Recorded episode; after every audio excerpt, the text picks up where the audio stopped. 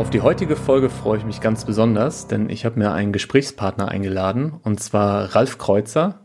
Ralf ist Professor für Marketing an der Hochschule für Wirtschaft und Recht in Berlin und seit über 20 Jahren als Berater und Speaker unterwegs. Und er hat äh, sage und schreibe 40 Bücher veröffentlicht. Das äh, neueste Buch heißt Die digitale Verführung, selbstbestimmt Leben trotz Smartphones, Social Media und Co. Und da habe ich gedacht, das passt gut zu dem äh, Podcast und deshalb habe ich dich eingeladen. Schön, dass du da bist, Ralf. Ja, ich freue mich auf unser Gespräch. Ja, ich auch. Wie geht's dir gerade? Ganz wunderbar, kann ich sagen. Trotz Corona-Restriktionen, äh, die Dienstreisen fallen aus, die Arbeit mm. kann trotzdem erbracht werden. Von daher äh, kann ich sehr effizient arbeiten. Und Studenten hat mir mal ein Diplom Master of Efficiency verliehen und dem wird jetzt wieder gerecht, äh, weil ich eben wirklich sehr stringent Sachen abarbeiten kann. Und inzwischen bin ich sogar beim 45. Buch angelangt. Also die Zeit läuft weiter. 40. Buch, wow. Genau. Ja, ich sehe auch gerade hinter dir, wir sind über Zoom verbunden, ähm, ein Bücherregal mit vielen Ordnern und vielen Büchern. Sind da einige von deinen auch dabei?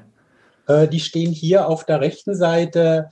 Äh, wenn wir jetzt eine Aufnahme machen würden, könnte ich sie dir zeigen. Hier fünfmal von der Sorte, aber es sind ungefähr 15, die hier direkt neben mir stehen, mit denen ich auch viel arbeite. Hm. Also ähm, es macht einfach unheimlich viel Spaß, äh, viel Information zu saugen, sie zu ventilieren und idealerweise so diese Extrakte, ich spreche immer gerne von den Golden Nuggets, dann den Lesern zu präsentieren, mhm. weil ich möchte nicht äh, 15 Definitionen von etwas vorstellen, sondern ich möchte eine kernige Definition haben und vielleicht auch Handlungsempfehlungen für die Leser, idealerweise mit einer Begründung, warum ich dies empfehle, mhm. weil wir alle haben kaum mehr Zeit zu lesen und von da, wenn wir etwas lesen, möchte ich gerne Impulse haben, die mich idealerweise ein Stückchen voranbringen. Und das ist auch so ein bisschen meine Philosophie für das Schreiben von Büchern. Du siehst, hinter mir ist auch ein Bücherregal. Da sind nicht ganz so viele Bücher drin und äh, nur ein einziges, das ich veröffentlicht habe. Und das okay, ist auch. Aber das ist der Platz noch für weitere. Ja, das stimmt. Das ist eine schöne Perspektive. Aber vielleicht kannst du mir einen Tipp geben. Also ich habe ein Buch geschrieben, das sind, glaube ich, 130 Seiten. Und äh, da habe ich auch bestimmt ein Jahr dran gearbeitet. Wie schafft man es, 45 Bücher zu schreiben? Also was sind deine, deine Geheimtipps? Also Geheimtipp, und das ist, leitet uns auch eigentlich schon auf das Thema mhm. unseres Podcasts über, ist einfach eine Befreiung von dem, was ich immer so gerne die Energiefresser nenne. Das heißt, ich habe keinen einzigen Informationsping aktiviert. Ich lese die E-Mails dann, wenn ich möchte. Mhm. Das heißt, in Portionen vielleicht alle drei, vier Stunden, aber nicht jeweils zwischendurch. Ich habe keine Alerts oder was auch immer. Ich habe viel E-Mails, äh, Newsletter abonniert, aber die schaue ich dann an, wenn ich Zeit habe. Mhm. Das heißt, was ich mir erkämpft habe, aber schon lange, weil mich das Thema Zeitmanagement äh, oder Time Management schon lange interessiert. Ich habe mir einfach einen Freiraum geschaffen, in dem ich tatsächlich beim Arbeiten in den berühmten Flow komme. Ja. Das heißt, äh, ich bin tief in meinen Themen drin und ich sage es ganz ehrlich, wie es ich bin absolut happy. Ich komme voran, äh, es fließt, Ideen sprudeln. Und deswegen stelle ich mir auch für unseren Podcast heute, habe ich mir zwei Minuten vor vier einen Wecker gestellt, dass ich dann wieder aus den Tiefen nach oben komme. Und wenn du äh, anrufst oder wenn wir in Kontakt treten, dass ich dann präsent bin. Aber manchmal eben was auch irritieren, äh, was ist das jetzt? Ah ja, stimmt, äh, wir haben ja einen Podcast, aber mhm. ich bin so tief in meinen Themen drin und dann komme ich gut vorwärts. Ich kann ganz tief und entspannt denken und es fließt einfach und es kann sein, dass ich mich um 7.30 Uhr morgens an den Schreibtisch setze und auf einmal sage, oh, 12 ist ja meine Mittagspause, jetzt kann ich was essen gehen. Und in der Zeit bin ich unterwegs und da stört mich nichts, aber auch gar nichts. Auch Telefonanrufe, ähm, auch von meinen Studenten oder Geschäftspartnern, die stimme ich in der Regel ab, so dass ich die dann in meinen Arbeitsplan einbaue. Und das ist etwas, was mir eben erlaubt, sehr effizient zu arbeiten. Ich hoffe auch sehr effektiv, aber vor allen Dingen auf die Effizienz zahlt es eben ganz massiv ein, dass ich nicht 15 Mal am Tag gucke, wie jemand auf einen Post bei LinkedIn reagiert hat, mhm. äh, ob er es geshared hat oder was auch immer. Finde ich natürlich auch spannend, aber ich glaube, ich habe eins relativ stark ausgeprägt und das ist das Thema Selbstdisziplin. Da bin ich ja. ziemlich gut drin. Ja. Und das beantwortet auch schon so ein bisschen meine erste Frage, die ich mir notiert habe, nämlich ähm, was so deine persönliche Motivation war, dieses Buch zu schreiben. Weil, um den Hintergrund nochmal zu geben, du bist ja als Professor für Marketing ähm, die letzten Jahre vor allen Dingen mit, mit Marketing-Themen und mit Management-Themen ähm, hast du dich beschäftigt und auch die Bücher darin in die Richtung veröffentlicht. Und jetzt ist ja zum ersten Mal, dass du ein Buch hast, wo es um den Nutzer geht, um, äh, um den Menschen. Ähm, zumindest so wie ich das überschaue bei den Büchern, die ich gescannt habe. Ähm, aber vielleicht kannst du noch ein bisschen ausholen. So, was ist deine Motivation gewesen? Was hat dich begeistert an dem Thema? Also ich habe mich ja, äh, wie du äh, sagst, intensiv mit äh, den verschiedenen Entwicklungen im Marketing, im Management beschäftigt. Aber ich mhm. habe natürlich als Marketingprofessor auch immer ganz stark den Nutzer im Auge, weil wir sprechen über die Nutzerorientierung, über die Empfängerorientierung. Was mich dazu bewegt hat, äh, sind ganz viele Beobachtungen im Alltag, äh, Beobachtungen auch an der Hochschule.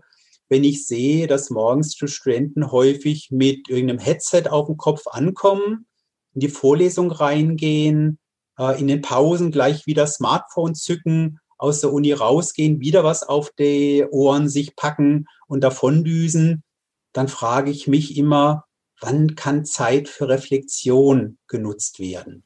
Ja. Weil das, was wir, meine Kollegen und ich an der Hochschule vermitteln, sind ja Inhalte, die idealerweise die Studenten ein bisschen schlauer machen, ihnen ein Stückchen Lebensorientierung geben, nicht nur im Wissensbereich, sondern auch auf der persönlichen Seite.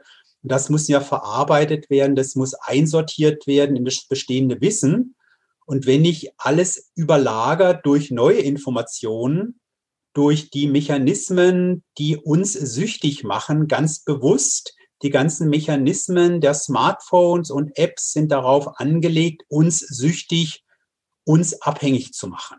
Hm. Und ich merke ganz häufig, und da ist es eben nicht nur beschränkt auf die Studenten und nicht nur beschränkt auf junge Menschen, dass äh, im Restaurant sich äh, Paare zum Teil gegenübersetzen. Jeder hat sein Smartphone in der Hand und statt das schöne Essen, den schönen Abend oder auch das Zusammensein zu genießen, verbringt man Zeit mit irgendwelchen Leuten, die man vielleicht gar nicht kennt, die man, mit denen man nur digital vernetzt ist. Mhm. Und ich finde das so armselig möchte ich nicht sein. Ich finde es so schade. Mhm. Ich finde das so schade, weil wir leben alle nur einmal und wenn man statt im Hier und Jetzt zu sein, sich immer den ganz bewusst als Drogen äh, ausgelegten Mechanismen verschreibt, dann verpasst man ganz vieles. Ja. Und äh, eine meiner Studentinnen hatte in äh, einer Diskussion so schön gesagt, sie hat es bei sich gar nicht so bemerkt gehabt, wie stark sie davon abhängig ist. Dann war sie im Ausland unterwegs, ihr Smartphone wurde gestohlen. Dann hat sie erst mal gemerkt, wie viel Zeit sie hat auf einmal weil sie eben nicht mehr permanent abgelegt war, abgelenkt war.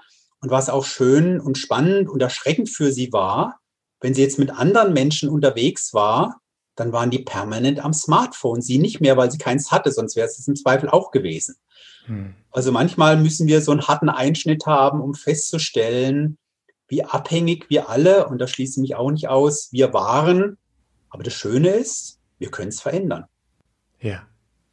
Ich äh, beobachte da bei dir auch so eine ähnliche Entwicklung, wie ich sie bei mir selber festgestellt habe. Wir haben uns ja kennengelernt vor, vor drei oder vier Jahren auf einem Marketing Award, wo wir zusammen in der Jury saßen. Und ich war damals ja auch noch als Mobile Marketing Experte unterwegs. Und äh, genau wie du gesagt hast, als Marketing Experte ist man ja auch sehr interessiert an den Nutzern und äh, ist ja selber auch Nutzer. Also immer in dieser Doppelrolle. Auf der einen Seite jemand, der Marketing macht, auf der anderen Seite jemand, der selber auch Rezipient ist. Und ich habe bei mir auch selber festgestellt, ähm, wie ich von kein Smartphone besitzen zu den ganzen Tag vom Smartphone hängen, wie das, wie schnell das ging innerhalb von vielen Jahren, wie das mein ganzes Leben eingenommen hat. Und äh, ja, das war für mich auch so ein bisschen der Anfang, mich mit Achtsamkeit zu beschäftigen und den Themen, mit denen ich mich heute beschäftigen darf. Ja. Ähm, was mich interessieren würde, weil du dich ja wirklich intensiv für das Buch auch damit beschäftigt hast, ähm, was hat das denn für Auswirkungen, diese Mediennutzung, die du gerade beschrieben hast, auf die Gesundheit? Also in deinem Buch sprichst du ja von der ähm, physischen und psychischen Gesundheit und du sprichst auch von mangelnder Konzentration und äh, auch Kontemplationsfähigkeit. Kannst du das ein bisschen erklären? Gerne. Also ein spannender eine spannende Entwicklung ist mit dem Begriff FOMO-Effekt äh, beschrieben, mhm. Fear of Missing Out. Das heißt, ganz viele Menschen befürchten, etwas zu verpassen, wenn sie nicht die ganze Zeit online sind. Ja. Äh, weil irgendwelche Posts sind, irgendwelche Angebote und, und, und. Das heißt, äh, man äh, verpasst etwas, wenn man nicht heute irgendeine Story sieht, dann kann es sein, dass sie morgen nicht mehr im Angebot ist. Also auch das, die Verfallzeit von Online-Inhalten führt dazu, dass man quasi gezwungen ist, wenn man alles mitbekommen möchte, permanent online zu sein. Auf der anderen Seite ist es schlicht und ergreifend eine Illusion, alles mitzubekommen. Hm. Und wenn ich ehrlich bin, wenn wir alles mitbekommen würden, würden wir alle in die psychiatrische Anstalt eingewiesen werden, weil unser sehr leistungsfähiges Gehirn, auf das wir als Menschen sehr stolz sein können, einfach überlastet wäre. Ich fokussiere eher auf, das, äh, auf den JOMO-Effekt, Joy of Missing Out. Mhm. Ich verpasse etwas, was andere machen. Die essen gerade Pizza irgendwo, ich krieg's nicht mit und ich sage, es ist wunderbar. Ich brauche nicht wissen, dass ihr gerade eine Pizza esst. Äh, und wenn euch die Reise nach Zypern oder wo auch immer gut gefallen hat, dann lasst uns das im nächsten Gespräch äh, gerne diskutieren. Aber ich muss nicht in Realtime über eure Aktivitäten informiert sein.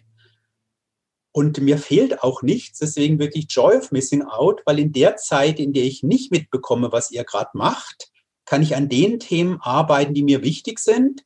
Oder ich kann Zeit mit meiner Liebsten verbringen, was eh das Schönste ist. Mhm. Und bin im Hier und Jetzt.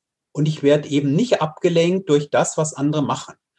Und die Gefahr ist groß, äh, weil wenn wir über beispielsweise Urlaubserlebnisse berichten, dann berichten wir nicht darüber, dass das Zimmer nicht aufgeräumt war, dass der Strand vermüllt war, dass die Leute ganz unfreundlich waren, sondern wir schießen Fotos, die den Best Ever Urlaub zum Ausdruck bringen.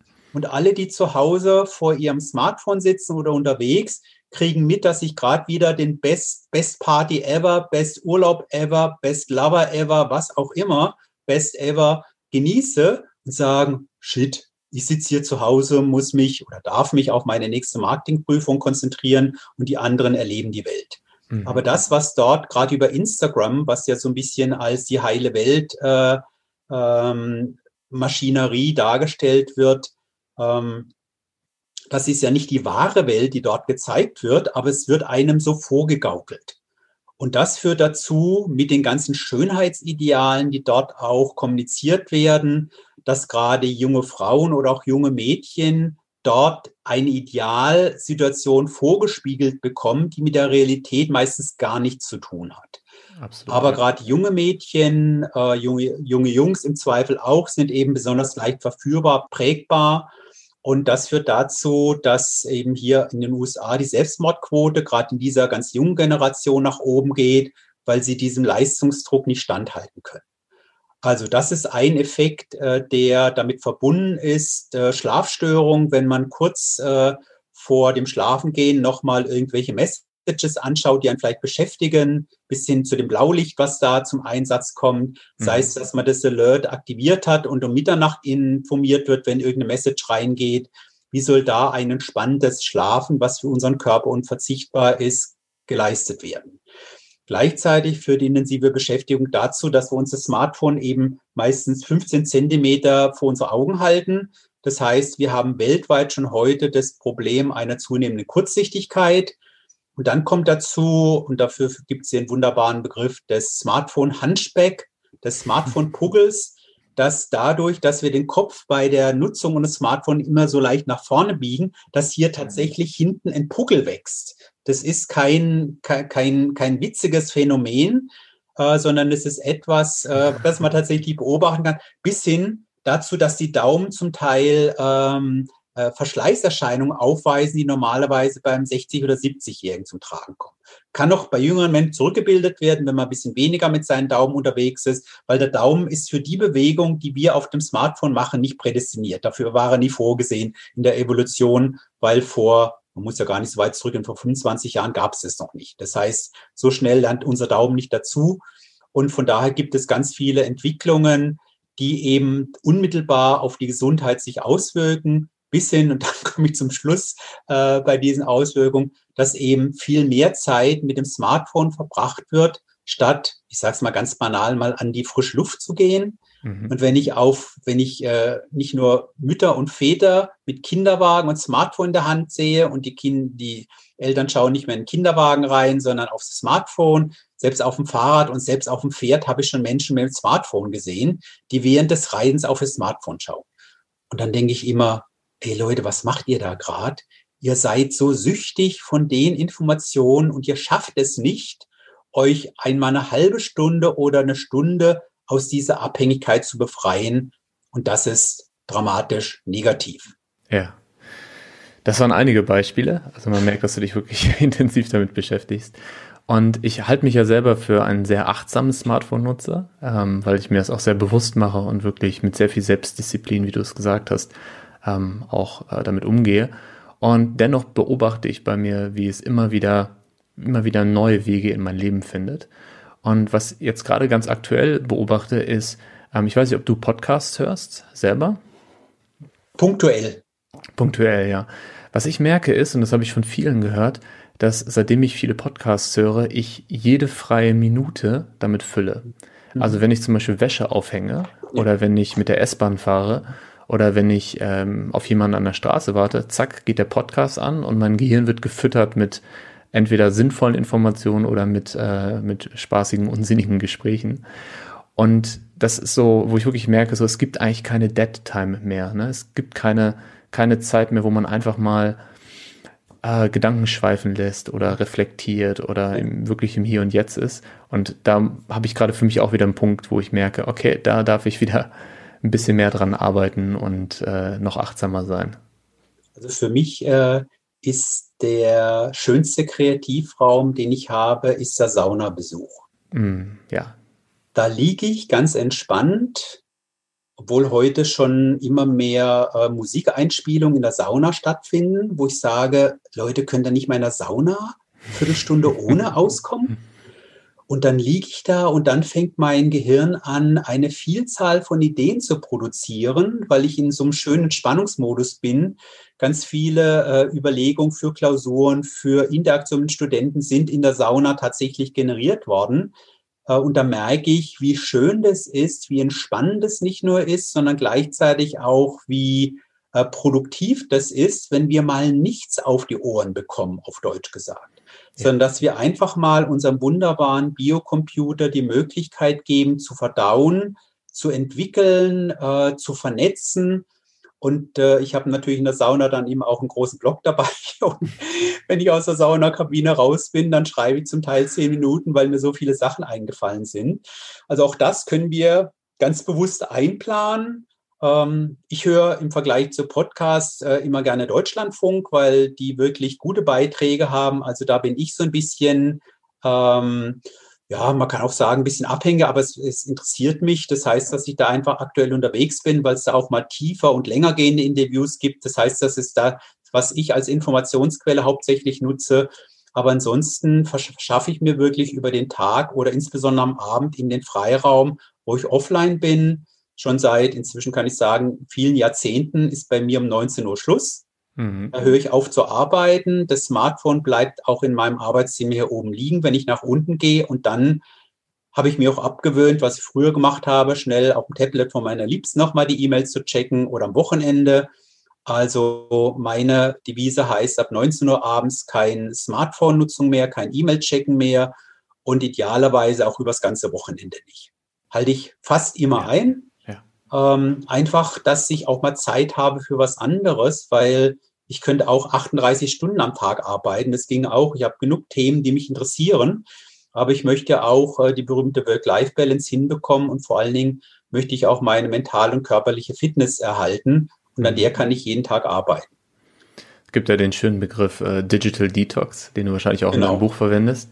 Ja. Und ähm, ich musste gerade bei Sauna daran denken, ich bin auch regelmäßig im Wabali. Und da ist ganz groß an der Tür und in jedem Raum ein durchgestrichenes Smartphone. Und ich genieße es richtig, dass ich gar nicht die Möglichkeit habe, das Smartphone mitzunehmen, ne, sondern dass ich einfach gezwungen bin dazu. Und äh, nach fünf Minuten denke ich aber auch gar nicht mehr darüber nach, sondern genieße es einfach. Ja. Und, Schön. Vielleicht eine Entwicklung äh, oder ein äh, Phänomen, was ich da erlebt habe, weil ja viele Leute dann, weil sie die Stille in der Sauna nicht aushalten, anfangen zu reden. Mhm. Und dann gerne über die ganze Sauna hinweg, über die letzten Krankheiten. Und einmal habe ich einfach nur so eine sportliche Übung gemacht und so ganz lustvoll gestöhnt, so, oh! Mhm. Und dann war Ruhe. ich habe die Message dann rübergebracht nach dem Motto, genauso wenig wie dieses lustvolle Stöhnen in die Sauna reingehört, gehört gerade euer Gespräch rein über die mhm. letzten Krankheiten, weil das möchte ich dann nicht hören. Und selbst wenn es geflüstert wird, kann man es immer noch hören. Also da einfach mal Klappe halten. Ey, es geht. Es fällt, fällt den Menschen nicht leicht. Das, das ja. kenne ich auch. Ähm, was ich nur interessant finde, ist das, was du gerade beschrieben hast mit den äh, ab 19 Uhr nicht mehr aufs Smartphone gucken. Ähm, wir haben das bei unseren Workshops, nennen wir das äh, intermittierendes Digitalfasten. Also wir haben quasi Digital Detox mit Intermittent Fasting zusammengebracht. Ja. Und die Teilnehmer von unseren Workshops, die können sich immer selber ein äh, Intervall definieren. Also so zum Beispiel äh, 14.10 oder äh, 8.12 oder so. Mhm. In dem 8.12 passt, glaube ich, nicht, ne? 8.16, 8.16, genau. Äh, indem sie halt nicht das Smartphone nutzen, und sie dürfen das Smartphone äh, in Notfällen nutzen, aber es muss an einem Ort liegen, also zum Beispiel auf der Kommode oder am Schreibtisch, wo man extra hingehen muss. Mhm. Also dass man aufsteht vom Sofa oder vom Bett oder vom Küchentisch, extra hingeht, eine Sache macht und dann wieder zurückgeht. Und äh, da haben wir echt so tolles Feedback bekommen. Ähm, einmal, wie schwer es am Anfang gefallen ist und dann, wie, wie viel Freiraum es aber auch gegeben hat. Mhm. Und ich finde es beeindruckend, dass du es ein ganzes Wochenende durchziehst. Das habe ich bisher noch nicht geschafft. Was, was da ganz spannend ist, und das kannst du selber auch mal bei dir erleben oder auch jeder, der uns zuhört. Es gibt eine Studie, die mhm. besagt, dass allein dadurch, dass das Smartphone in unserem Sichtbereich liegt, es geistige Kapazität abzieht. Weil wir sehen das nach dem Motto, ah, ich könnte mal gucken und ist da was passiert und hat ein Kunde mein Angebot angenommen oder ist eine Vortragsanfrage da oder was auch immer. Und ich merke das wirklich, wenn ich mal, um irgendeinen äh, Punkt abzustimmen, tatsächlich an meinen Esstisch äh, das Smartphone mitnehme, dass ich immer hingucke, bis ich es dann auf die Treppe zurücklege und sage, blödes Ding, äh, du saugst schon wieder Kapazität ab, möchte ich nicht. Und ich lege es tatsächlich aus meinem Blickwinkel weg. Hm. Und wenn ich jetzt auch hier, wie in dieser Aufnahmesession, vor meinem äh, PC sitze, dann sehe ich mein Handy nicht. Das liegt hier Rücken. Ich muss um 90 Grad meinen Kopf drehen, um das Handy zu sehen, aber meistens ist es auch unter das Papier oder sonst was. Das heißt, das versuche ich auch immer wieder mit meinen Studenten zu praktizieren, nach dem Motto, das ist die Studie, das ist das Ergebnis und wenn ihr wollt, könnt ihr jetzt euer Smartphone äh, in die Tasche legen. Dann machen es meistens viele bis zur ersten Pause und nach der ersten Pause liegt es wieder oben. Was, was schade ist, weil ich habe das auch mal erlebt, als ich an der Hochschule einen externen Speaker hatte, dann setze ich mich hinten immer zu einem Studenten. Dann saß ich neben einer Studentin, die während des zum circa 45-minütigen Vortrags ungefähr 15 Mal auf ihr Smartphone geschaut hat. Immer ging der Bildschirm an, äh, wenn irgendeine Message einging. Und sie hat sich ungefähr 10 Minuten intensiv mit dem Smartphone beschäftigt. Mhm. Und dann sah ich immer, ähm, der Vortrag war über ein extrem spannendes Thema, nämlich die Datenschutzgrundverordnung wo es bei jedem Marketingstudenten anfängt zu prickeln, weil das wollen sie wissen oder auch nicht, aber sie müssen es wissen. Sagen, ja. Und äh, es war ein guter Vortrag, inhaltlich, äh, formal kann man es vielleicht ein bisschen besser machen, aber es war inhaltlich guter Vortrag mit Futter, äh, das extrem wichtig war. Nur wenn ich dann mich permanent ablenken lasse, dann kriege ich die ganze Story nicht mehr mit. Mhm. Also das war für mich auch nochmal so ein Ansatzpunkt, äh, wirklich zu sagen, wie abhängig wir sind und ich sage es wirklich, irgendwann habe ich ihr Handy genommen, habe es rumgedreht.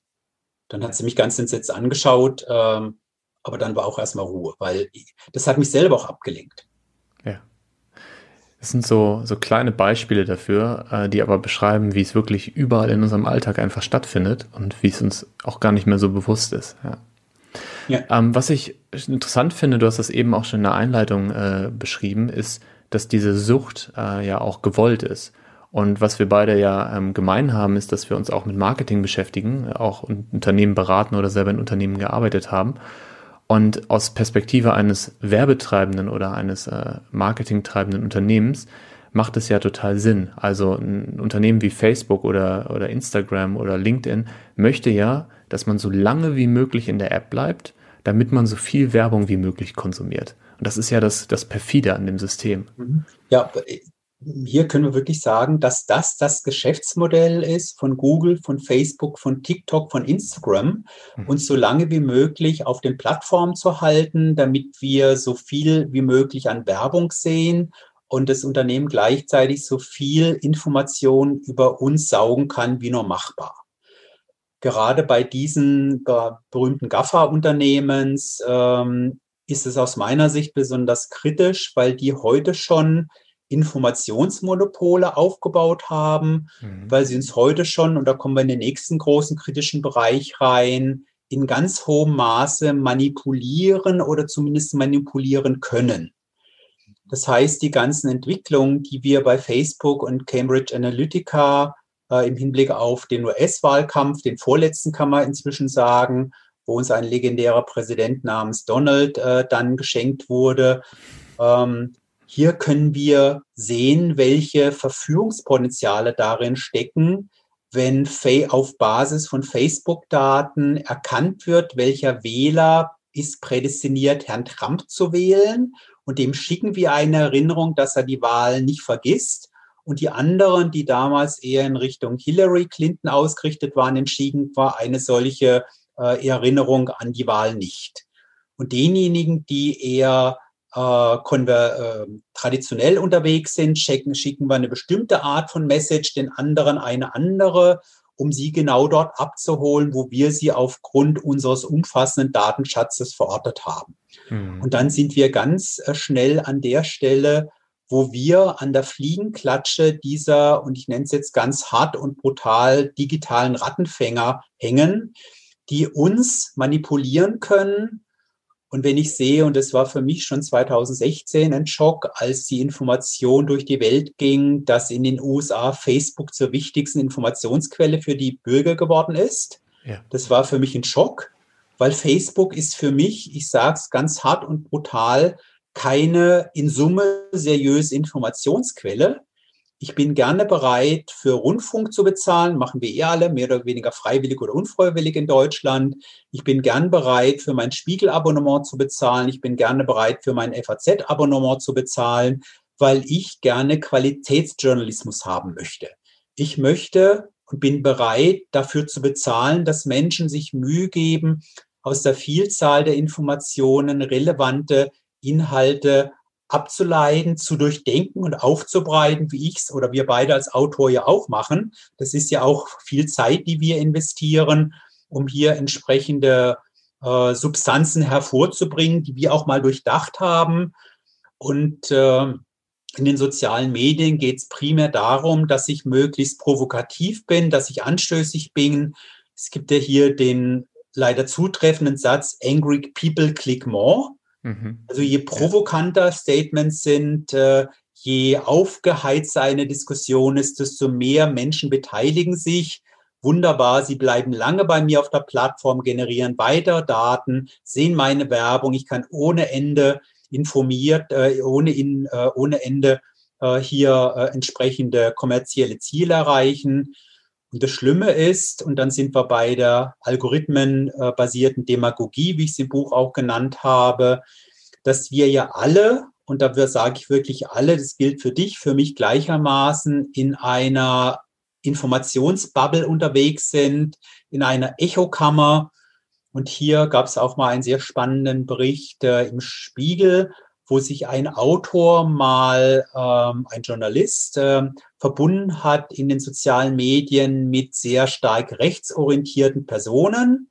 Mhm. Und er hat gesagt, innerhalb von wenigen Tagen war er in einer anderen Welt unterwegs. Da wurde über bestimmte Vorkommnisse berichtet, da wurden Filme und, äh, und Fotos geteilt. Äh, es wurde über Ereignisse berichtet, die in den klassischen Medien nicht stattfanden, was aus der Sicht derjenigen kritisch ist, die in dieser Echokammer sind, nach dem Motto, die anderen Medien berichten nicht darüber, aber sie haben deswegen nicht darüber berichtet, weil das alles frei gefunden war. Mhm. Weil die Ereignisse nicht stattgefunden haben, weil die Fotos manipuliert waren, weil die Videos manipuliert waren. Nur wer sich eben einseitig nur über solche Kanäle informiert, sieht die Gesamtheit nicht mehr. Ich bilde mir auch nicht ein, dass ich die Gesamtheit äh, sehe, aber wenn ich, und ich bekenne mich dazu, dass ich klassisches nicht äh, private TV-Sendung anschaue, also klassisch ZDF, ARD. Äh, deswegen die 17 Uhr kommt, äh, 19 Uhr Pause kommt auch, weil ich um 19 Uhr meist die Nachrichten anschaue oder um, um 20 Uhr. Äh, Das heißt, hier ist keine Filterbubble möglich, bei öffentlich-rechtlichen Rundfunk, beim Spiegel auch nicht. Natürlich bin ich ein bisschen in der Spiegelbubble unterwegs, bei FAZ auch nicht. Das heißt, ich nutze ganz bewusst unterschiedliche Informationsquellen. Ich höre mir in Deutschlandfunk auch immer kurz nach sieben oder kurz vor neun oder auch kurz nach vor 13 Uhr die Pressestimmen an, mhm. wo ich wirklich eine ganze Bandbreite von Meinungen zu den gleichen Themen bekomme und auch sehe, ah wie sieht es jetzt die China Daily, wie sieht es eine Washington Post, eine New York Times und, und, und, wo ich ganz verschiedene Sichtweisen auf die gleiche Perspektive oder auf die gleichen Sachverhalte habe, um mir selber dann ein Bild zu machen. Es kostet Zeit, ja, ich investiere für Medienkonsum, und zwar nicht Social Media, weil da mache ich praktisch pro Tag fast gar nichts, gebe ich ehrlich zu, weil das mhm. ist für mich mhm. keine Informationsquelle. LinkedIn ab und zu mal, aber ansonsten informiere ich mich eben über klassische ähm, meinungsbildende Medien und ich investiere pro Tag anderthalb bis zwei Stunden, weil Information ist mein Business. Mhm. Und das versuche ich auch immer meinen geliebten Studenten nahezubringen. Ihr seid die Information Worker. Ihr seid idealerweise die Informationselite. Und wenn ich dann feststelle, und ich habe letztes, äh, beim letzten Intake, beim neuen Studiengang, am ersten Tag des Mastersemesters, habe ich einen Fragebogen ausgegeben mit äh, über 60 Fragen in mhm. zwei Gruppen, um mal festzustellen, welcher Wissensstand ist denn bei Masterstudenten vorhanden. Oh, ich bin gespannt. Die äh, gerade ihren Bachelorabschluss hinter sich haben und es waren knapp 80 Personen, die teilgenommen haben, zwei Masterstudiengänge. Ein einziger wusste, was Fracking ist. Mhm. Einer von 80 wusste, was Fracking ist. Wow, okay. Die meisten wussten mit dem Begriff Rust Belt nichts anzufangen, mit dem Thema Cambridge Analytica und ganz viele Sachen, die aus meiner Sicht zwingend, und ich sage wirklich ganz bewusst zwingend zur Allgemeinbildung gehören, waren da nicht präsent. Ich habe gefragt, wie hoch ist die Arbeitslosenquote in Deutschland? Und da hat jemand gesagt 15 Prozent. Ich habe mhm. gefragt, wie viele Menschen wohnen in Indien und in China? Und da kam beim einen oder anderen raus, ja, in Indien wohnen 200 Millionen und in China 300 Millionen. Mhm. Wenn ich glaube, dass in China nur 300 Millionen Menschen wohnen, dann kann ich die wirtschaftliche Stärke und auch die politische Stärke dieses Landes nicht erkennen. Wenn ich weiß, dass sie über 1,3 Milliarden Bevölkerung haben, dann weiß ich, wenn ich über China etwas höre, dass da schon allein von der Manpower eine Kraft dahinter steht, der ich meine Aufmerksamkeit schenken sollte. Äh, ich habe nach der Inflationsrate gefragt, ich habe nach dem Zinssatz gefragt und und und. Es war gerade grauslig. Äh, so die Wechselkurs habe ich auch gefragt, Deutsch äh, oder Euro, Dollar haben die meisten dann gewusst. Aber viele andere Sachen, die einfach wichtig sind und die ich on the way, wenn ich lese, dann verhaftet sich das bei mir, dann kann ich ein Informationsnetz aufbauen. Aber wenn ich natürlich eine Information nach der anderen konsumiere, so wie heißt es in Social Media und auch gerade bei TikTok so schön, die Information muss snackable und shareable sein. Mhm. Ich gucke mir so ein grauseliges TikTok-Video an, finde ich nett, ne, Grinsen im, im Gesicht, weil ich habe es mir auch natürlich für meine neue Auflage Online-Marketing-Buch angeschaut. Und da war auch so ein Video, Hast du schon einen ähm, Account bei TikTok? Ich hatte einen, habe den wieder gelöscht dann, nachdem ich ein bisschen recherchiert hatte. Also keine Videos hochgeladen bisher. Nee, keine Videos. Ich habe auch äh, nur ein bisschen geschaut, weil ich muss ja wissen, was da passiert. Ja. Und da war wirklich so eine so Videos, äh, wie Leute mit äh, Wassermelonen umgegangen sind. Da lag auch eine Frau auf dem Rücken, zwischen ihren Beinen eine Wassermelone und die hat so lange zusammengedrückt, bis sie geknallt ist. Ja. Oder ein anderer hat um Wassermelone ein Gummiring nach einem anderen äh, gespannt, bis die Wassermelone geknallt ist. Äh, habe ich mal gehört, dass man mit Lebensmitteln nicht spielen soll. Das ist das eine. Das andere habe ich gesagt, hey Leute, was macht ihr da? Und gerade die Kiddies verbringen zum Teil eine Stunde oder zwei Stunden mit solchen Videos und vergiften sich damit ihre Köpfe, weil das hat, ich sage es ganz brutal, okay, äh, null Relevanz. Es kann mal unterhalten, kann ich ja mal machen, eine Viertelstunde. Aber wenn mein Lebenselixier darin besteht, dass ich mir solche TikTok-Videos anschaue, dann habe ich, jetzt mache ich die Klammer noch ein bisschen größer, dann habe ich, habe ich Angst um die, äh, den Fortbestand unserer Gesellschaft. Ich habe Angst um den Fortbestand einer wissensbasierten Community, mhm. weil mit den Inhalten, die dort vermittelt werden, äh, kann ich meinen Lebensinhalt in Zukunft nicht bestreiten. Und eins äh, vielleicht noch als Kommentar dazu, war auch ein spannender Workshop, den ich hatte mit Einzelhändlern. Und da war auch eine junge Einzelhändlerin dabei, die im Verkauf tätig war und auch fürs Instagram-Account. Und dann hat sie beim Mittagessen so die Statements gesagt, äh, lesen tue ich nicht mehr. Ähm, Bilder schaue ich mir auch nicht mehr an, das ist mir alles so aufwendig. Mhm. Ich schaue mir gerne noch wie oder nur noch Videos an, auch gerne, wenn jemand mit dem Dampfstrahler irgendwas sauber macht, Hauptsache lustig. Mhm. Ich muss mir ehrlich sagen, dieser Dame konnte ich zum Mittagessen nicht mehr sprechen, weil es ist mir einfach nichts Sinnvolles eingefallen, was ich auf so ein Statement noch äh, sagen könnte, weil wir mit 23 Jahren aufhört zu lesen, äh, ist in der Gefahr, dass er auch aufhört zu lernen, wenn die einzige Motivation, sich mit etwas zu beschäftigen, dass der Spaßfaktor ist. Und ich versuche immer, nicht äh, Angst aufzubauen, aber zumindest den größeren Rahmen aufzuzeigen, indem ich sage, dass ähm, in die 200 oder die äh, 10 Prozent besten Studenten in China sind mehr als in Deutschland in Summe studieren, und zwar signifikant mehr. Mhm. Also wir sind hier einem Wettbewerb um die Wissensvorherrschaft ausgesetzt, der wir nur begegnen können, wenn wir tatsächlich gewillt sind, ganz viel an uns zu arbeiten und im Buch habe ich auch geschrieben auf den Satz, gegen Dummheit ist kein Kraut gewachsen. Da sage ich mhm. falsch. Es ist ein Kraut gegen Dummheit gewachsen und das heißt Bildung, Bildung, Bildung. Und das mhm. ist etwas, was ich natürlich insbesondere von Studenten, insbesondere von Masterstudenten erwartet. Die große Bereitschaft, die häufig auch gegeben ist oder mehrheitlich gegeben ist, sich tatsächlich reinzuknien, sich neue Sachen anzueignen, weil das Thema Lifelong Learning war noch nie so wichtig und entscheidend wie heute. Und wenn wir heute über Themen sprechen wie künstliche Intelligenz, mhm. über Online-Marketing, über digitale Transformation, dann kann ich allen sagen, ey Jungs und Mädels, das habe ich weder in der Schule gelernt, das habe ich nicht äh, an der Uni gelernt, das habe ich nicht gelernt während meiner Promotionszeit, weil das gab es damals alles noch nicht.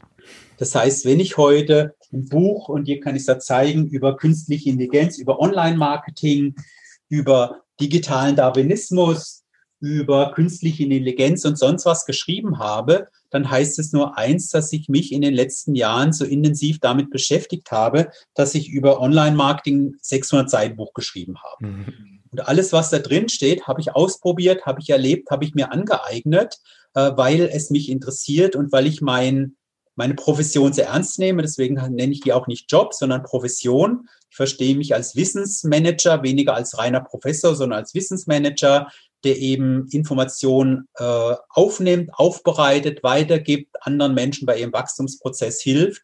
Und das geht nur, weil ich eben eine sehr hohe intrinsische Motivation habe, mich mit diesem ganzen Thema auseinanderzusetzen. Ja, ja. Und dieses Thema ist unverzichtbar, wenn wir uns äh, den Begriff vor Augen führen, Employability. Das heißt, die Beschäftigungsfähigkeit setzt voraus, dass ich tatsächlich mich kontinuierlich weiterentwickle. Und das funktioniert weniger gut mit TikTok, es äh, funktioniert wunderbar. Das ist mein kleiner Promotion äh, für die FAZ Sonntagszeitung, ist meine Lieblingszeitung, äh, wo ich jeden Sonntag zwei bis drei Stunden äh, mich mit auseinandersetze, mit meiner Liebsten über die Inhalte spreche, die dort präsentiert werden. Und es macht derbe viel Spaß, äh, jeden Tag ein bisschen was dazu zu lernen. Punkt. Punkt.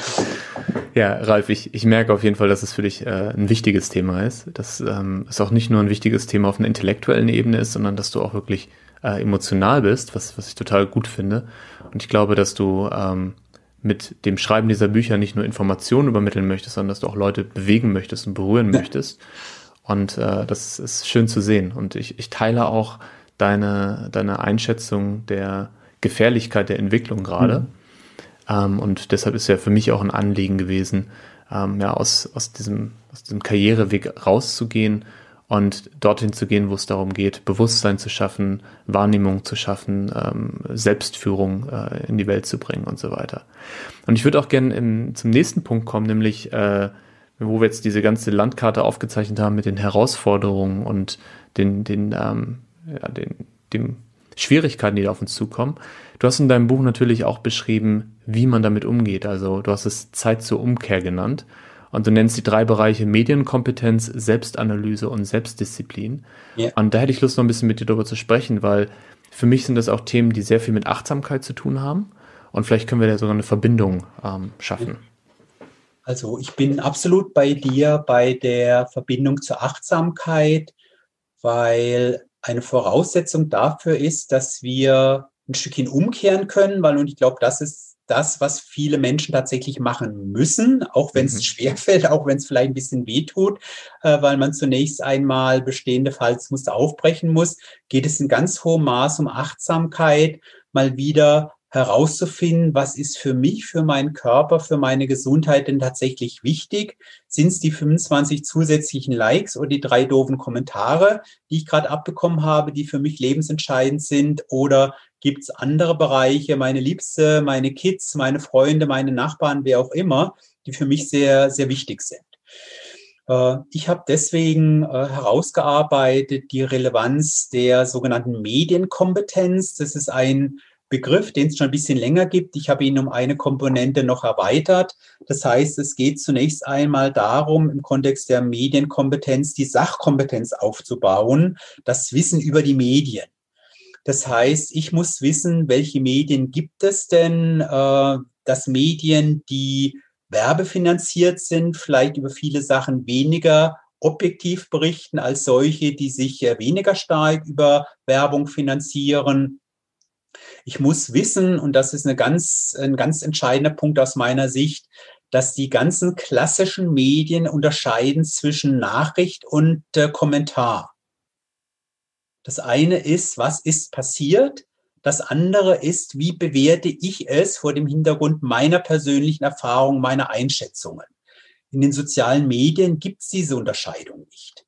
Da wird munter Information und Meinung gemischt Mhm. Und für denjenigen, der hier nicht aufpasst, der hängt eben dann bei seinen Lieblingsmedien in einer Fliegenklatsche und bekommt Informationen immer schon bewertet, präsentiert und merkt gar nicht, dass es nicht mehr um die Nachricht als solche geht, sondern schon um eine äh, bewertende Darstellung. Der zweite Punkt ist die Frage der Rezeptionskompetenz. Das heißt, wie nutze ich denn die Medien? Und ich bringe hier immer meinen geliebten Studenten auch immer so nahe, dass sie sich überlegen, ist es eine Prodomo-Quelle. Prodomo heißt fürs eigene Haus. Mhm. Ähm, das heißt, wenn der ähm, pharmazeutische Verband etwas kommuniziert, dann muss ich einfach davon ausgehen, dass es da so ein bisschen eine Hidden Agenda gibt, dass uns dieser pharmazeutische Verband irgendwas rüberbringen möchte. Gilt gleich für den Arbeitgeberverband, für die Automobilindustrie und, und, und. Oder wenn die Deutsche Post eine Studie veröffentlicht, die sagt, dass die Mailings eigentlich die besten Medien überhaupt äh, sind, die es gibt, dann sage ich, ja, äh, ihr werdet es äh, sauber gemacht haben, aber vielleicht habt ihr ja auch eine bestimmte Verkaufsintention hinter einer solchen Information. Also einfach äh, kritisch drauf zu gehen. Und ähm, mein Appell ist auch immer in Lehrveranstaltungen, in sonstigen Vorträgen, vorsichtig zu sein, wie ich es immer nenne, bei monokausalen Erklärungsansätzen. Wenn mir irgendjemand erklären möchte, dass ganze Glück oder Unglück dieser Welt an einer einzigen Ursache liegt, dann sage ich vorsichtig, ich glaube dir nicht. Das machen gerne Politiker, glauben insbesondere aber auch andere, die uns ein bisschen Coaches verführen wollen. Bitte? Coaches auch gerne. Coaches auch gerne, ähm, wobei die Coaches ja idealerweise keine Antworten liefern, sondern spannende Fragen stellen, um den Gecoachten zu einer bestimmten Einsicht zu führen. Aber natürlich kann man auch das mit einer bestimmten Intention machen. Äh, das heißt, hier einfach darauf zu achten, Medien kritisch zu nutzen und ich kann dann Medien kritisch nutzen, wenn ich selber ein profundes Wissen schon haben, habe. Dann kann ich einordnen, dann kann ich sagen nach dem Motto, drei Prozent kann gar nicht sein, weil es passt nicht. Ich habe das schon abgelegt. Das müssen 30 Prozent sein. Das heißt, dass ich einfach das bestehende Wissen, was ich schon habe, was medialerweise über seriöse, seriöse Medien zugelegt habe, vergleichen kann. Weil auch hier ein spannender Aspekt, es gibt den sogenannten Sleeper-Effekt. Was bedeutet das? Ich nur, ich lese Informationen in einer, in einer Bildzeitung, mache ich zwar nicht, aber als Quelle äh, mal fiktiv. Ich lese was in der FAZ, ich lese was im Spiegel, ich lese, lese was im Fokus. Und irgendwann findet eine Entkopplung statt von der Quelle und der mhm. Information. Und dann weiß ich noch, ich habe gelesen XY und ich weiß nicht mehr, dass das die Bildzeitung war, der ich jetzt nicht ganz so vertraue. Ähm, und das verwischt dann und ich weiß dann nicht mehr, war es Spiegel, war es, war es FAZ, war es so, sonst eine andere Quelle. Das heißt, hier einfach auch eine ganz real existierende Gefahr, dass ich nicht mehr weiß hinterher, wo ich etwas gelesen habe, aber das mein Wissensbild prägen kann. Das heißt, hier ganz kritisch zu sein äh, mit den Medien, mit den dort präsentierten Inhalten. Eine meiner Lieblingsfragen in Vorlesungen ist auch immer der Unterschied zwischen Korrelation und Causation, also Ursache-Wirkungsbeziehung, Korrelation. Was ist der Unterschied? Das eine bewirkt das andere bei Ursache-Wirkungsbeziehung, bei der berühmten Causation. Bei einer Korrelation tritt nur was gleichzeitig auf. Lieblingsbeispiel, Anzahl der Störche am Neusiedler See und der Anzahl mhm. der Neugeborenen. Ich weiß jetzt nicht, inwieweit alle unsere Zuhörer diese ähm, Effekte kennen mit dem Klapperstorch und so. Also von da es kann etwas gleichzeitig auftreten, aber das bedeutet nicht, dass die Sachen kausal miteinander verknüpft sind. Auch das geht in vielen Berichten durcheinander. Das heißt, ich brauche profundes Wissen im Konzept äh, der sogenannten Rezeptionskompetenz. Dritter Bereich der Medienkompetenz ist die Partizipationskompetenz. Das heißt, wie gehe ich damit um?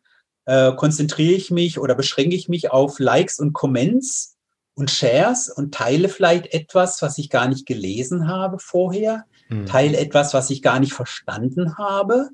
Oder aber ich präsentiere mich in den sozialen Medien in einer Art und Weise, die mich angreifbar macht, die nicht fundiert sind. Und ich habe schon ganz am Anfang, ich glaube in der ersten Auflage meines Online-Buches geschrieben, äh, veröffentliche nichts in den sozialen Medien, was nicht ein zukünftiger Arbeitgeber auch mal lesen könnte. Also irgendwelche Sauffotos oder sonst was ist vielleicht nicht wirklich so gut, weil das Internet vergisst nichts. Und vor daher sollten wir aufpassen, was für ein Bild verbreiten wir von uns über die sozialen Medien. Und auch wenn es äh, geschützte Bereiche gibt, vermeintlich geschützte Bereiche, Facebook hat erstmal allemal alles. Und ähm, es ist eben sehr schnell auch aus irgendeinem privaten Bereich rauskopiert und dann öffentlich gemacht. Von da einfach vorsichtig sein. Und der letzte Bereich, den wir äh, am Anfang unseres Gesprächs schon gestreift haben, das ist die Selbstreflexionskompetenz. Das heißt, die Fähigkeit jedes Einzelnen, seinen Medienkonsum auch selber kritisch zu hinterfragen, so wie du es gemacht hast, so wie es ich gemacht habe, nach dem Motto, finde ich das wirklich toll, dass ich hier 15 Mal am Tag bei LinkedIn schaue, wie die Reaktionen auf meinen Post sind? Mhm. Oder kann ich es gelassen angehen und sage, ich poste was äh, und dann gucke ich ja mal drei Tage später, was da passiert ist. Die Welt wird nicht untergehen, wenn ich äh, mal nicht darauf achte, was passiert ist. Deswegen dieser Jomo-Effekt nochmal, ja, es passiert was und ich krieg's vielleicht später mit oder auch gar nicht, aber es tut mir nicht weh und ganz hart formuliert, es äh, fehlt mir auch nichts weil ich stärker, und da sind wir wieder ganz bei dem Initialpunkt, bei der Achtsamkeit, äh, ich achte auf mich, ich achte auf meine geistige Gesundheit und deswegen auch das vielleicht etwas nochmal zum Thema Energiefresser. Mhm. Ich schaue mir den ganzen Tag keine irgendwelche Newsseiten an. Auch wenn ich äh, bei äh, T-Online reingehe, da wird dir immer in der letzten Zeit oder letzten Jahre immer irgendwie ein grässliches Bild von einem Trump gezeigt, weil der eben ganz viele Klicks auf sich zieht. Ich ignoriere das alles und warte bis am Abend um 19 Uhr oder um 20 Uhr äh, Spezialisten, ausgebildete, qualifizierte Journalisten den ganzen, ich nenne es jetzt mal Informationsmüll, der den ganzen Tag über generiert worden ist, bisschen bewerten, bisschen einordnen. Vielleicht ist manche Kuh, die morgens ins, ins durchs Dorf getrieben worden ist, abends schon verendet. Das heißt, die braucht man sich gar nicht mehr anschauen. Und dann gucke ich am nächsten Tag nochmal intensiv in die Zeitung rein, nochmal eine Stunde äh, habe das Ganze reflektiert und, und, und und bin aber nicht den ganzen Tag über irgendwie bei Spiegel Online oder ZDF AD Online oder ich meine von Facebook oder sowas spreche ich erst gar nicht unterwegs, weil da kann ich auch einen ganzen Tag mit verbringen. Mache ich nicht. Ich sauge die Informationen zu Zeitpunkt, zu denen ich es definiere. Und ich habe, äh, kann ich dir zeigen, weil du mein Bild hast, äh, ich habe hier auf meinem Schreibtisch liegen einen Dirigentenstab. Ah, okay der mich jeden Tag daran erinnert, dass ich der Dirigent meines Lebens bin. Kein Facebook, kein Instagram, kein anderer. Der liegt hier schon seit vielen Jahren und zeigt mir, ich bin der Chef meines Lebens. Sehr schön. Ähm, ich bin gerade gerade kurz davor, einen Screenshot davon zu machen, wie du diesen Dirigentenstab Darfst du, wenn du das möchtest, darfst du gerne einen Screenshot machen. Äh, ja, Moment, ich muss ihn so zeigen. Ja, genau, so ist gut. So. Ich nehme mich auch noch dazu. Und äh, für die Hörer, ich werde natürlich ähm, in die Show Notes auch deine Webseite tun, damit mhm. äh, jeder, der Lust hat, ähm, ja, sich das mal anschauen kann, was du machst, auch die 45 Bücher durchscrollen. Und ihr könnt auch einfach nach Ralf Kreuzer, wichtig mit TZ, äh, suchen und dann bekommt ihr da ja auch noch mehr Informationen. Ich finde das super spannend, was du machst und ähm, merke diese, ja, diese, diese Notwendigkeit auch, dieses Thema immer wieder anzusprechen und dem eine Plattform zu geben. Und äh, es gab jetzt vor kurzem eine Netflix-Doku, ähm, wo es, äh, genau, du nix, ne, ähm, wo es um ja. Facebook und, und Instagram ja. und Co. geht, wo auch Mitentwickler der, der Plattform aufgestanden mhm. sind und gesagt haben, wir haben da was gebaut äh, mit einer guten Intention, was uns jetzt aber gerade ähm, ja, um die Ohren fliegt. Um die Ohren fliegt, genau. Und ich identifiziere mich damit auch, weil äh, ich habe ja auch viele Jahre in der Branche gearbeitet, unter anderem auch eine, eine Datenplattform mitentwickelt und ähm, habe das alles mit einer guten Intention gemacht und mit der Idee, ähm, ja, man kann ja Werbung noch ein bisschen besser aussteuern und noch ein bisschen ähm, ja, zielgesteuerter machen. Targeting heißt es ja in unserer Sprache. Ja. Und was da aber alles dran hängt, also wie diese Daten auch genutzt werden, ähm, wie, wie diese Plattformen aufgebaut waren, das war mir am Anfang nicht bewusst und das Bewusstsein ist auch bei mir erst in den letzten Jahren wirklich entstanden. Also ich bin ja nach wie vor auch jemand, der über Online-Marketing schreibt. Äh, das nächste Buch, was jetzt wahrscheinlich im Dezember rauskommt, heißt Kundendialog on und offline. Mhm. Also da geht es natürlich um äh, Datennutzung und, und, und. Das heißt, ich äh, spreche den Unternehmen nach wie vor die äh, Möglichkeit zu und auch die Notwendigkeit, Daten zu nutzen, um zielorientierter zu kommunizieren. Ich habe schon, wann war das, 2008 hatte ich es mal genannt, das Gesetz der Disproportionalität äh, der Datennutzung. Das heißt, wir brauchen als Unternehmen mehr Informationen und dem Kunden weniger, aber dafür relevantere Informationen zu, zu senden. Also das gilt ja nach wie vor. Äh, von daher, ich bin auf der Seite Targeting. Ich habe meinen Marketinghut nicht abgelegt. Ich habe halt einen zweiten Hut noch aufgesetzt, weil ich sage, ich möchte eben möglichst viele Menschen darüber informieren, was diese ganzen datensaugenden Institutionen auch noch für Auswirkungen auf uns haben. Und jetzt bin ich wieder bei der Souveränität, jetzt bin ich wieder bei deinem Begriff der Achtsamkeit. Lasst uns doch einfach aufmerksamer durchs Leben gehen, mhm. weil ich mhm. möchte nicht, dass wir alle zu Smartphone-Junkies werden, äh, dass wir alle zu Digital-Junkies werden, dass wir zu Social-Media-Junkies werden. Die Entscheidung, und das ist das Schöne, liegt bei uns. Nur wir müssen mal aus dem Kreislauf dieses Anfixens rauskommen. Wir müssen uns mal bewusst werden, dass wir tatsächlich schon am Tropf hängen, um dann durchaus mit harten äh, Schnitten uns davon ein Stückchen abzukoppeln, um wieder Souveränität zu erreichen, auch in der Media, Mediennutzung. Und dann können wir sehr wohl Unternehmen, auch denen wir vertrauen, Daten äh, übermitteln wir machen es aber dann bewusst, wir machen es ein Stückchen selbstbestimmter, weil ja, ich bin für Marketing, ich bin für Segmentierung, ich bin für Targeting, weil das erleichtert mir auch das Leben, wenn ich als Konsument die Information bekomme, die für mich spannend ist. Und wenn ich, äh, war tatsächlich der Fall innerhalb des Programms von äh, Procter Gamble for Me, wenn ich dann E-Mail bekomme, wo mir Gillette Venus angeboten wird, äh, dann sage ich, ja, ist ja nett, Ich weiß, dass es es gibt, aber nee, ich kaufe das jetzt nicht. Das ist nicht für mich bestimmt. Also ähm, es geht um Zielgruppenorientierung. Wir wollen Effizienz und effektive Marketing sein. Dafür brauchen wir Informationen.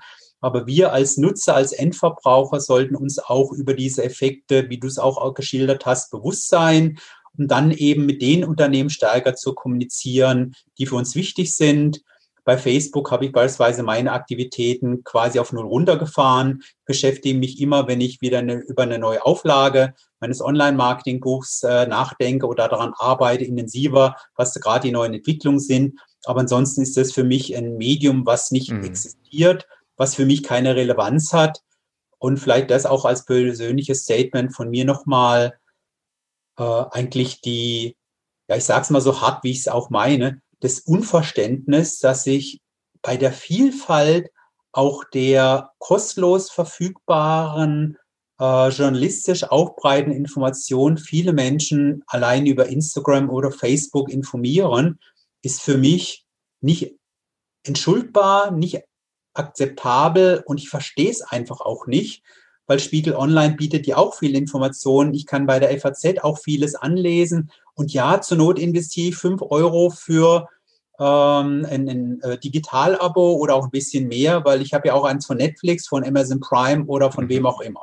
Ja. Also von daher äh, nicht nur für Entertainment Geld ausgeben, für Spotify und Co., für Maxdome, sondern idealerweise, gerade wenn ich im Informationsbusiness unterwegs bin, für Menschen, für Journalisten, die jeden Tag ihren Kopf raushalten und für uns ein Stückchen Vorinformation, Aufbereitung, Selektion des Wichtigen oder Trennung des Wichtigen vom Unwichtigen vorzunehmen. Und diesen Menschen äh, bin ich gerne bereit, Geld zur Verfügung zu stellen, damit sie einen guten Job machen. Weil die Medien sind nach wie vor noch die vierte Gewalt die auch mal Krieg gegen den Strich bürstet, die immer wieder Skandale aufdeckt, ob es jetzt das Ibiza-Video in Österreich ist, mhm. um äh, wunderbar jetzt vor kurzem in der Heute-Show letzte Woche zu sehen, diese Wand mit allen Lügen, die ein Donald Trump äh, in den mhm. letzten Jahren rausgestoßen hat, wo einem wirklich Angst und Bange wird. Und wenn es solche Medien nicht mehr gibt, die uns auch helfen, Wahres von Unwahren zu trennen, dann ist es um diese Gesellschaft, um diese Demokratie schlecht bestellt. Ich liebe unsere Gesellschaft. Ich bin stolz auf die Demokratie, die wir aufgebaut haben. Und ich möchte sie gerne noch für die nächsten Generationen in einem möglichst stabilen Zustand erhalten. Dafür brauchen wir alle Medienkompetenz. Punkt. Das hast du sehr schön gesagt, ja. Und ich finde auch, wir kommen ja jetzt zum, zum Ende des äh, Gesprächs.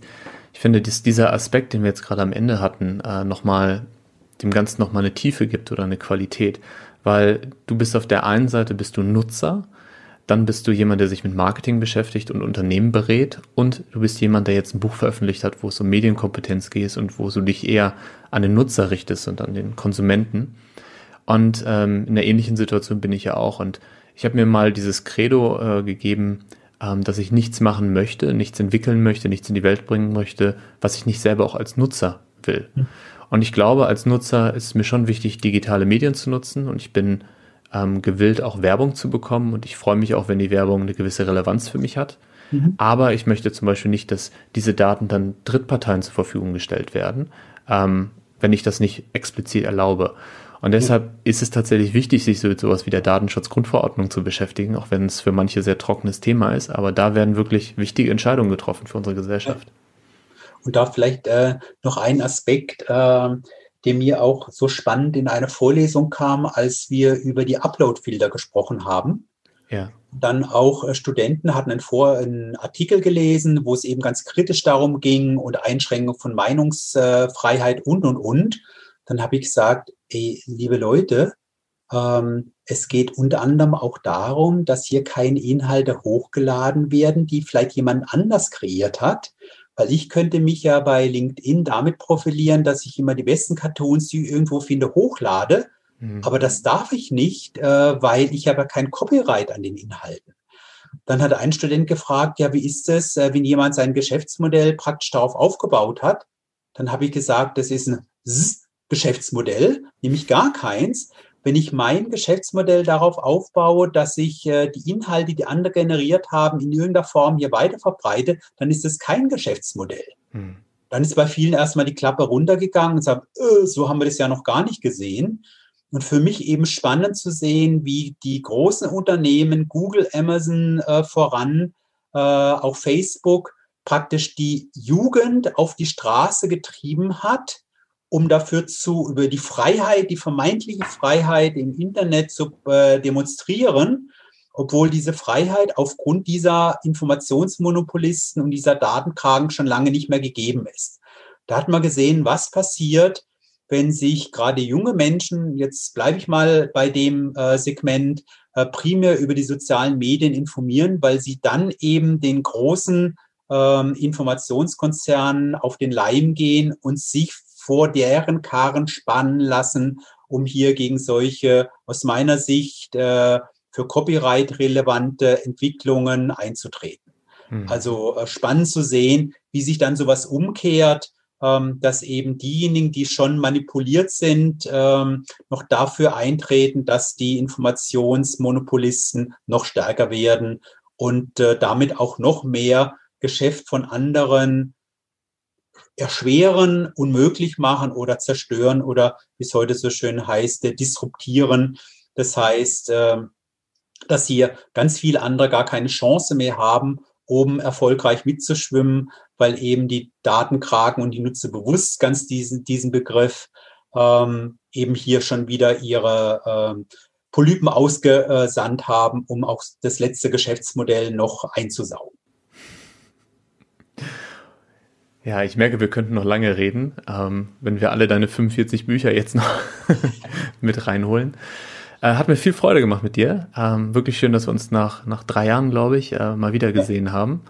Und äh, ich bin gespannt auf deine nächsten Bücher und ähm, ja, kann jedem nur empfehlen, sich das Buch zu holen und mal auf deiner Webseite vorbeizuschauen und dich vielleicht bei LinkedIn oder auf den anderen Plattformen zu kontaktieren. Und du hast ja so deine Fenster, deine Zeitfenster, wo du dann auch mal in die Plattform reinguckst. Genau, absolut, absolut, aber halt eingeplant und nicht äh, 15 Mal am Tag. Absolut. Ralf. Okay. Dir dann noch einen schönen Abend. Ja, wünsche ich dir auch. Hat mir Spaß gemacht. Schöne Fragen, schönes Thema. Und du merkst, es ist einfach ein Herzensanliegen von mir, dass hier wir diese Medienkompetenz breiter aufbauen, weil es hilft uns wirklich allen. Und äh, insoweit als Konsumenten, als äh, Unternehmensverantwortungsträger in Unternehmen. Von daher wichtiges Thema. Und ich bleibe am Ball, genau wie du. Hat mir Spaß gemacht, äh, mit dir zu sprechen und wünsche dir alles Gute weiterhin. Klasse. Dann habt einen schönen Abend und äh, bis, bis ganz bald mal. Gerne.